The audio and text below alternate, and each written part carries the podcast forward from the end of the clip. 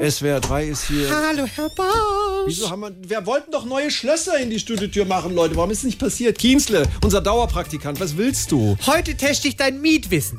Mein Mietwissen. Ja, weil wenn du dich damit auskennst, dann bist du ein Mietwisser. Sehr lustig. Das ist aber eine Radiosendung hier und da können wir nicht einfach. Und schon geht's los. Wenn der Vermieter Geld sparen will und den Schornstein selber baut, obwohl er sowas noch nie gemacht hat, was ist es dann? Das ist grob fahrlässig, Kienzle. Nein, das ist ein Versuchskaminchen. Haha, mit M, ich hab's, Kienzle! Was weitermachen? Nein. Okay. Oh. Warum ist Handcreme bei Vermietern so beliebt? Warum ist Handcreme bei Vermietern so beliebt? Weil die sofort einzieht. Die Handcreme. Gut, dass wir das geklärt haben. Dann kannst du vielleicht mal da hinten schauen, ob genug Papier im Drucker ist. Ab, Das ab, wäre ab, ab, wichtig. ab, ab, ab, ab.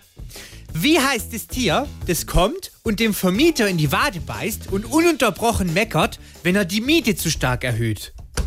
Die Frage allein schon. Ich hab keine Ahnung, wie das Tier heißt. Na, das ist die Mietpreisgämse. Die Mietpreisgämse. Ja, ich hab's. Kienzle raus jetzt. Jutta, fliegt raus jetzt. Was ist jetzt noch? Nur noch eine Frage. Nein. Wenn der Vermieter nebenbei noch Winzer ist, was kommt dann einmal im Jahr? Weiß nicht. Die Weinvorauszahlung? Nein, die Rebenkostenabrechnung. Raus! ist ja gut, ciao. SWR 3.